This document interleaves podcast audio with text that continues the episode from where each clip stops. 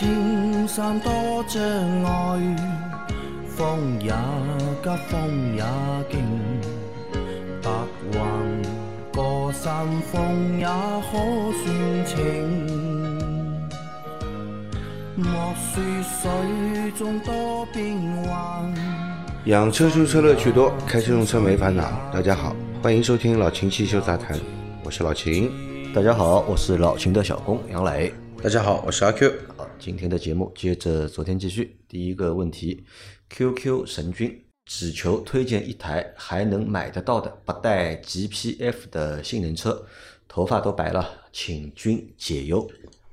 那这个问题线下杨磊问过我了啊，不，那个那个，对，杨磊问我了。我能想到，如果单纯马力、加速度以及价位最好的话而且不带 GPF，，GPF 的话，特斯拉 Model 3 Performance 三十三万九，对吧？四百多匹的性能车，又是四驱的，带回家，不挺好吗？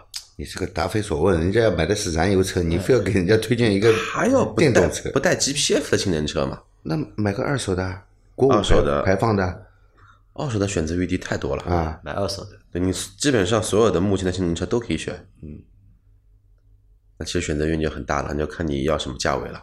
如果新车的话呢，那我估计大概也就只有特斯拉了。但我在想啊，就是大家为什么现在都对这个 GPF 啊，对吧，都头那么大？很正常，嗯，因为出了事情了嘛，大家都怕这种倒霉事碰到自己头上嘛但。但是你想啊，很好玩的是什么？我们看一个有意思的事情啊，双离合变速器，对吧？好像大家都不喜欢，对吧？嗯，谁造成的？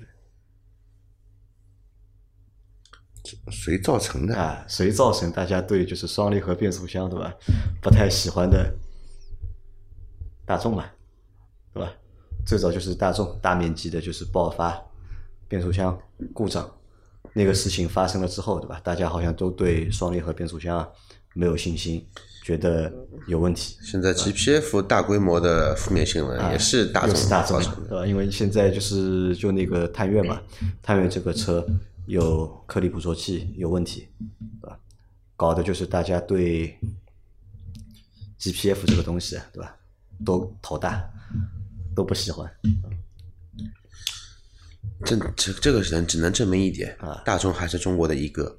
啊，说明什么？对的，一是一哥，对吧？什么事情他都走在最前面，对吧？还有一个呢，就是大众在推动啊，真的是在推动，就是整个就是汽车行业的发展的，因为所有新的事物出来都都会遇到一些问题嘛。那这些问题呢，大众一肩扛，对吧？把这些问题都揽在自己的身上，这个还蛮好玩的哈。啊，再来下一个问题。秦师傅你好，我的车目前跑了不到五千公里，现在发现打方向盘，方向盘那块发出咯吱咯吱像弹簧的那种声音，自己去抖音上面搜了一下，说是要换一个气囊油丝。秦师傅，我这个到底是什么原因？谢谢解答。打方向盘会发出咯吱咯吱啊的声音，去抖音上面搜搜了一下啊，抖音这么专业了现在，而且他跟你说要换一个气囊油丝，嗯，他叫他气囊油丝这种叫法，就说明他是一个门外汉，他不专业。这个东西应该叫什么？叫气囊中簧，中黄啊，弹簧的簧，叫气囊中簧，它是导电用的，啊，因为打方向要转动，嗯，啊，他们他做了一个多圈的这样一个导电的这样一个装置啊，气囊中簧会响的。你听到过手表里面的游丝会响吗？中皇跟那个手表里面的游丝有点像，所以它叫它气囊游丝，其实它叫气囊中黄。嗯，中皇怎么会响呢？中皇就是被你扯断了，它也不会响啊，对吧？那它这个咯吱咯吱的声音啊，可能是从哪里来的？呃，打方向出现咯吱咯吱的声音，首先就是去寻找一下这个转动的部分啊，会转动的部分是不是哪里有声音？比方说这个方向盘下面的一些内饰件啊、塑料壳啊，有没有碰擦的声音，对吧？气囊中黄，我是没碰到过气囊中黄有异响的，对吧？那抖音比我遇到的问题更多，但也有可能呢，人家体量大嘛，对吧？遇到的问题多嘛？那他你看这个车现在就五千公里嘛，五千公里的话应该还算个新车，应该没有出。我觉得你应该去三年 4S 店去检查，去 4S 店检查对，到 4S 店去检查一下，及时发现这个问题，把它解决掉啊。但是我认为这么多的原因里面，最不可能出现的应该是气囊中黄异响，因为气囊中中黄怎么会响呢？对吧？你说气囊中中黄，嗯，呃，它外面的塑料壳摩擦响吗？嗯，好像基本上也没碰到过这种事情。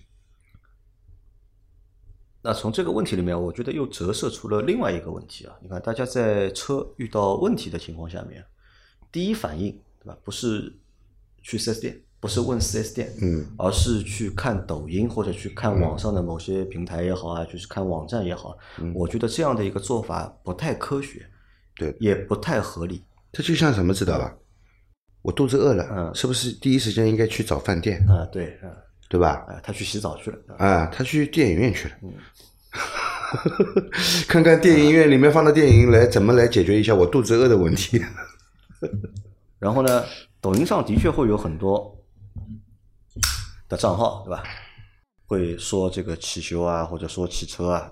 但是呢，有一点是这样，就是抖音上面东西不一定是对的，因为抖音上传的所有内容，只要保证你不黄色、不暴力、不反动，对吧？符合相关的法规就 OK 了。但是抖音上没有和你说一定要上传正确的内容，对吧？时间长了之后又会又会变成什么样子啊？如果很多的问题在抖音上被回答，但这些回答都是错误的，那时间长了呢？哎，抖音又变成了一个坏平台了，嗯，对的，哎，抖音又变成一个骗人的平台了。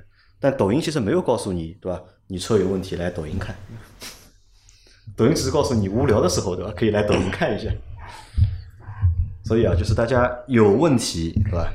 还是找专业的。啊，还是要找专业的，对吧？头痛医头，脚痛要医脚，啊，车出问题先找四 S 店，特别是新车，你五千公里都没有过，还在质保期内，有任何的问题，对吧？先去找新车，啊，先不先去找四 S 店，对吧？还有可能是什么呢？对四 S 店也不信任，啊，我不相信？我身体不好，对吧？我不相信医院，对吧？我去菜市场看一下有没有买点什么东西吃一下，我可以把这个病治好。那是迷信活动。迷信活动。对，啊，再来下一条啊。老师好，零九年手动空调塞拉图，空调风速打到零，温度调到最低，开外循环，在漏风的情况下会耗油吗？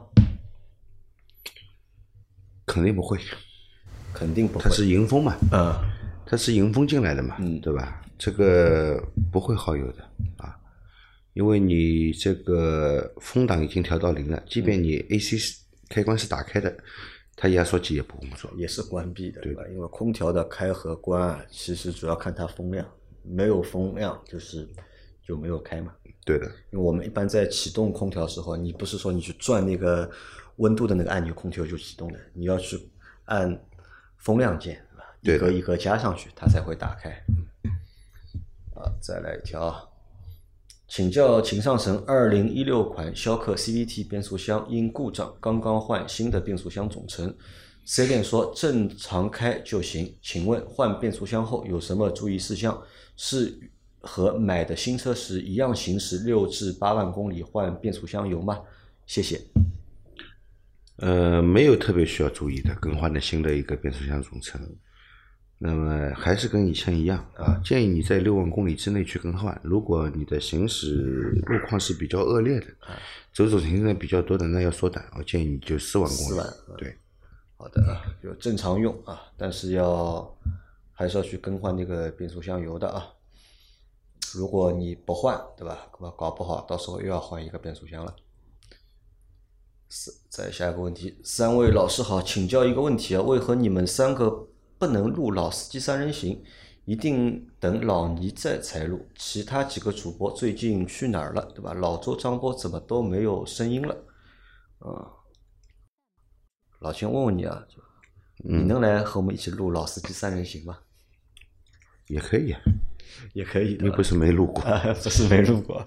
那其实是这样，因为老秦会比较忙一点，因为我们在录这个节目，录《老秦技术杂谈》也是在每个星期六的晚上嘛，一般就录录个五六个小时，把一个星期的节目录完。时间相对来说比较紧，你很难在录《老秦汽修杂谈》的时候再去录一期《老司机三人行》，对吧？时间上不允许。但平时的话，我们每个星期三还需要录周六的西米会员的专享节目，对，所以时间上的确是有点少。因为老秦的话，店里只有一个人，对吧？他是中午以后开店，一般都要干到晚上。我再把老秦拉过来再录老司机三人行呢，不太好意思，觉得让老同志受累了，啊，这是一个原因啊，对吧？还有一个原因呢，就我们因为有两个节目嘛，就是两个节目，我还是希望能够把两个节目就是做的不太一样，因为老秦肌肉杂谈呢，老秦就是主角，那让老秦做老秦肌肉杂谈，而且老秦的目标是什么呢？在短期内，对吧？把我们这个老秦肌肉杂谈节目的期数啊，要赶超老司机三人行啊，这个我要满足老秦的这个愿望。所以呢，这个其实没问题的。你看我们这个节目一个一个星期的更新量有六期了，嗯，老司机三人行一个星期的更新量也就一期到两期，对吧？这个被老秦汽修杂谈超越呢，是迟早的事，迟早对吧？啊，最近主要还是因为人人太少，人太少，人太忙，所以说那个节目更新的少。但是我们上个星期，包括这个星期，老司机三人行都已经就是恢复到了一个正常的更新状态，就是期数会少一点嘛，对吧？尽量就是一个星期一一期肯定会有，对吧？运气好，对吧？两期，哎，可以两期，因为我你想，我上个星期其实我约了三期的节目，我约了三期就是老司机三人行的节目，但最终只录了一期和老倪的，对吧？被其他两位主播，对吧？又放鸽子了，对吧？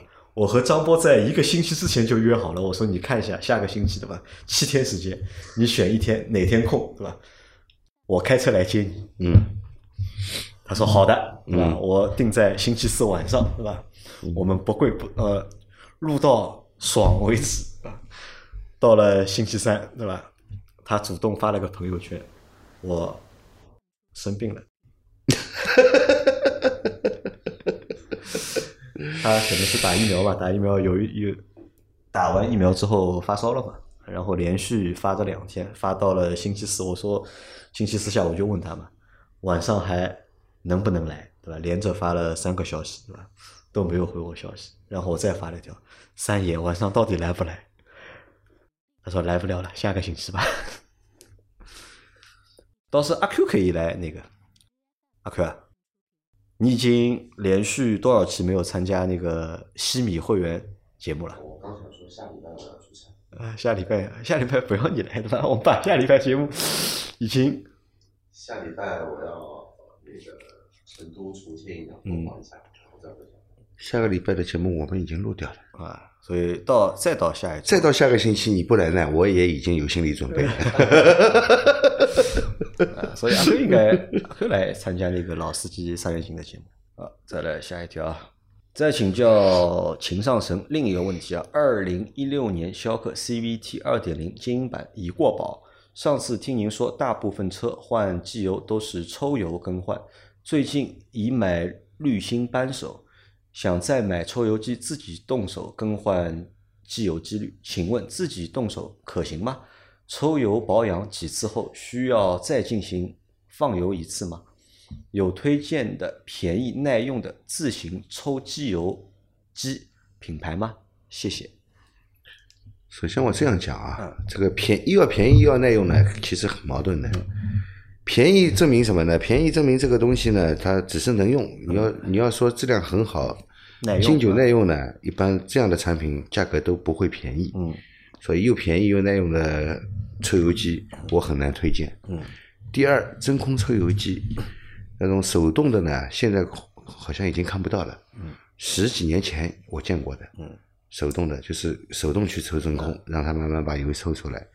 那么现在呢，基本上这个真空抽油机啊，呃，都是电的。一是不便宜，嗯。二它这个需要配合空压机来使用，你还你还得去买个空压机，啊要配空压而且你的空压机功率小的还不行，还要是一个大功率的空压机，就是修理厂里面配备的这种空压机，啊，你买一个什么呃单缸的、双缸的这种空压机支持不了，支持不了，对所以就自己买这个设备去抽机油不太现实。对，啊，我看了一下，那个淘宝上的话呢，有一个类似的设备，就是类似于什么呢？类似于给自行车打气那种打气筒，做了一下改造，变成一个抽油设备。我看了一下评论啊，呃，基本上人家都是用来什么的？用来解决一个问题，汽油加多了，就抽那么一点点，没问题的。你要把你的里面的四升机油全部抽出来，这个能把你自己练练成一一具金刚铁骨，加上这个手速会很快。老先不建议这样，对吧？不建议不建议个人买这样的设备去对抽机油。好的，来再来再来一条，我那个一二年的老英朗，我查了是通用 GF 六第一代变速箱。这款变速箱的通病就是内部输入鼓上的弹簧片太薄了，需要更换新的加厚型的弹簧片。在四 S 店问维修组长，他忽悠我说是变速箱电脑坏了。后来我网上查资料，通病就是这个弹簧片太薄导致的。如果更换晚的话，可能会伤及到输入鼓总成。平时避免暴力驾驶，踩油温顺点会情况好一些。而且这款变速箱滤芯保养时滤芯是无法换的，只能在维修变速箱时一同换掉。我估计现在变速箱内部铁屑得老多了。最近我买了原厂的变速箱油，准备自己先换油试试。想问问秦老师，就我目前这偶发现象来看，我先换油试试有没有意义？关于后期维修变速箱，我在我们当地找了一家专业维修自动变速箱的公司，老板报价四千左右，四 S 店报价七千起。很多四 S 店对变速箱没有把握的问题，还要去请这家公司的师傅来搞。我准备后期严重了，直接去这家公司维修，顺带着顺顺带着跟着师傅学习学习啊。之前提过问题的，通用的那个六 AT 的有故障了，首先啊，我们这样说啊，你这个故障现象呢，感觉就是一个，呃，变速箱本身问题的一个早期的症状，呃，而不是因为油液的问题引起的这样的冲挡的问题，是吧？那我估计你换油液没也没用不能够解决你这个问题的啊。那么你说四 S 店给你说是电脑电脑问题，对吧？那么我也不同意，我也不同意啊。但是你说你在当地找了一家这个修变速箱的人家，那么比四 S 店报价低，我觉得这个是可能的，对吧？那么他要比四 S 店还贵的话，谁找他去修的？对，嗯，对吧？那么至于他说的这个四 S 店搞不定也要找他，我这个是不不同意的。呃，虽然他是专业修变速箱的，那么可能修变速箱方面经验比较丰富，但四 S 店是专业修自己品牌的车的，嗯，那么所受所接受的这个技术培训，我觉得应该要比他全面。啊，他有问题去问变速箱，有问题要去，因为专业问题嘛，问更专业的人嘛。他变速箱上面的问题去找 4S 店里面的人，我觉得倒是有可能。四 S 店反过来找他，我觉得这个可能性相对来说比较小一点啊。第二就是四 S 店是不是会把变速箱就是拿出去给他们修？嗯，有的，有这种事的。四 S 店是为了避免自己的风险，那么把变速箱交给他们去修，修回来以后呢，他们来负责的交交车给客户，因为四 S 店它也是有一个呃保修的，那么他会跟他谈好，你帮我修好变速箱，你要保我多长时间啊？让他们去修，一旦出了问题，保修期内一旦出了问题，还是到他维修。那么四 S 店呢，可以规避一这一部分风险啊。那你说这个四 S 店不不会修变速箱不存在的，为什么？保修期内如果就是你新车买回来保修期内变速箱出现任何问题，我告诉你逃不掉的4 S 店自己修。嗯，4 S 店自己修。如果他们不会修的话，难道保修期内这个变速箱都不是修的，都是换？不可能嘛？那所以它换油的话意义也不大。嗯，我觉得换油意义不大。还是尽早去你就修对我觉得你尽早去修，可能这个相对来说更换的部件还能少一点，啊，相对来说维修成本还能低一点。你别到里面的这个全部都打碎了再去修，代价大了。那我跟你说那这个就直接换新的了。啊，那可能七千块还不够。好的，来再下一条。三位大神好，一五款昂克拉又出幺蛾子了。上周五车辆启动后，发现空调风量旋钮失灵，旋转开启后没有反应，导致空调无法使用，连续三天都是这样。周一准备去四 S 店维修，但是当天带空调启动车辆，旋钮又恢复了。四 S 店说这个旋钮不能单换，要更换空调面板总成，价格五百八十五加二百七，推荐我回去再开几天。如果频繁出现，再回来更换。目前一切正常，请问这个最可能是哪方面的问题？旋钮还是插接头？还有这车的车机面板有极低概率打火后不亮，大概一年一次，熄火后要等五分钟再次打火才恢复正常。这个是不是也是插头问题？插头更换维修成本大不大？谢谢回答，祝三位平安发财。嗯，空调旋钮失灵啊，啊、空调控制面板上面的旋钮单独更换是肯定没有换的，要换就是空调总成空调面板总成啊。那么你说这个有时候好，有时候又不好，那的确有点像那个接触问题。嗯，那么你可以看一下那个插头，可以拆下来看一下插头后面是不是有问题。如果插头有问题的话呢，呃维修插头的成本高不高？找点系统丝塞进去就好了。你要确定是确定是哪个哪个孔位啊？嗯，你不能说所有的孔位都插一遍，对吧？也没有这样做法，因为通用的这个插头 好像是有点问题，知道吧？那你要你要找准啊，是对应的哪一根针？嗯这根针里面你怀疑它这个接触不好，塞一根系统丝在插头里面啊，小心不要跟旁边的电路有接触，造成短路啊。那么这个问题可能会得到解决，但是你一定要确诊是是插头的问题。那如果是空调空调面板本身有问题的话，那么你搞插头也没有意义，是吧？那它车机啊，有时候也会开机不亮，这个和插头也有关系吗？车机开机不亮的话，你可以强行强行重启的呀。它这就熄火嘛，然后过五分钟再开就好了。啊，这个应该跟插头没关系。这个和插头没有因为他们是两个插头，总线上面的话呢，有一路是给你的那个控制类的那个叫面板啊这种的，然后收音机的话呢是单独的一条线，两个线呢不是很有关系。嗯好的啊，那再来下一条。三位大师好，手动挡标致车二零二零年换过离合器三件套，换完后一两个星期顺呃挂档顺畅，但是之后就出现了停车挂一档费劲的情况，特别是等红绿灯时，一档经常挂不进去，只有先挂一下其他档位后再能挂上一档。请问这是什么原因造成的？谢谢耐心解答，祝节目长红。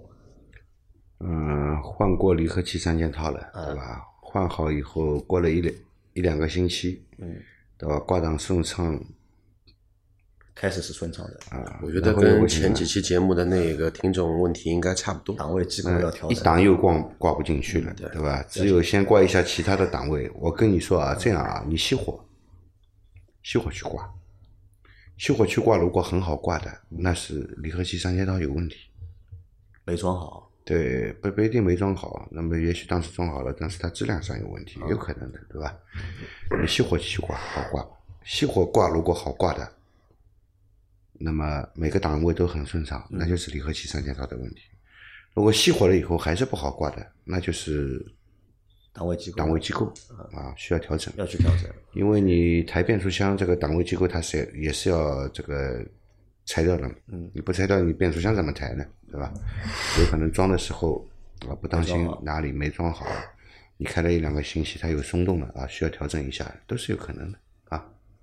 好的啊，来再下一个问题，秦师傅、杨老板好，我一四年手动思域，一年跑八九千公里，乡村国道，请问用芬克哪一款机油？呃，谢谢，祝节目越办越好。阿 Q 怎么看呢？用超航，超航这个跟你乡村不乡村没关系，一年能跑个八九千。嗯然后呢，优航可以用到一万，但是我们还是建议你用到超航呃优航现在没有了，啊，优航没有了对优吧？航没货了啊，那现在只有超航供了，啊只有超航。那他用什么级别粘度的？思域一四年的思域是十代思域还是九点五代啊？想想看啊，一四年、一五年、一四年肯定是九点五代或者九代思域，一点八的发动机跟我那个一样，零三零、五三零都可以，零三零、五三零、五三零都可以。啊。好的，再下一条，老秦 QQ 杨老板好，有个问题请教。我的是九代雅阁，六点二万公里，保养手册说五千公里或者六个月保养一次。现在四 S 店保养用的嘉实多零 W 二零的机油，我想问一下：一，如果是使用全合成机油保养，也需要严格遵守说明上的更换周期吗？一年一万公里以后保养可不可以？二，这台车用零 W 二零的机油是否对发动机保护不够？是否需要升级机油？五 W 三零的全合成机油够吗？谢谢各位啊，这是一个机油选用的问题。嗯，是这样的啊，呃，机油选择机油就是，呃，怎么说呢？就是里程保养里程是跟你选择机油相关。你选择的机油允许你使用多少公里更换，那么就决定了你机油的更更换周期。啊，那也不是说全所有的全合成机油都是可以用一万公里的，啊，也不是说所有的全合成机油只能用一万公里，嗯，对吧？啊，要看这个机油的实际的一个使用寿命，好吧？那么零 W 二零呢，其实厂在厂家来说，它是为了这个降低它的一个车辆的油耗，对吧？以达到一个这个环保的一个碳排放的标准，啊，并不是说零 W 二零这个机油就有多高级，对你的发动机保护都有有多好，啊，个人认为五 W 三零的机油在你发动机上用一点问题都没有。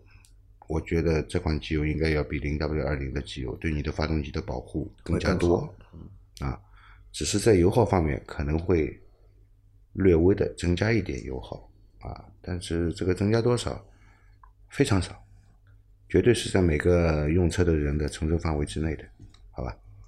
好的啊，那我们把这个星期所有的问题都回答完毕了啊。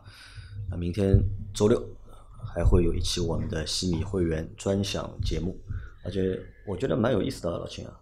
我们上周周六的节目是夏季空调的正确使用方法，嗯对吧？但是我们现在收的这些问题啊，都是在上个星期收到的。嗯大家在提问的时候，应该还没有听过我们那期关于夏季空调正确使用方法那期节目。嗯，可能真的是我们选的时间还蛮对的，对吧？嗯，现在天热了，空调使用的使用的频率高了，哎，在这一个星期里面，问到关于空调的问题就特别的多，对，对吧？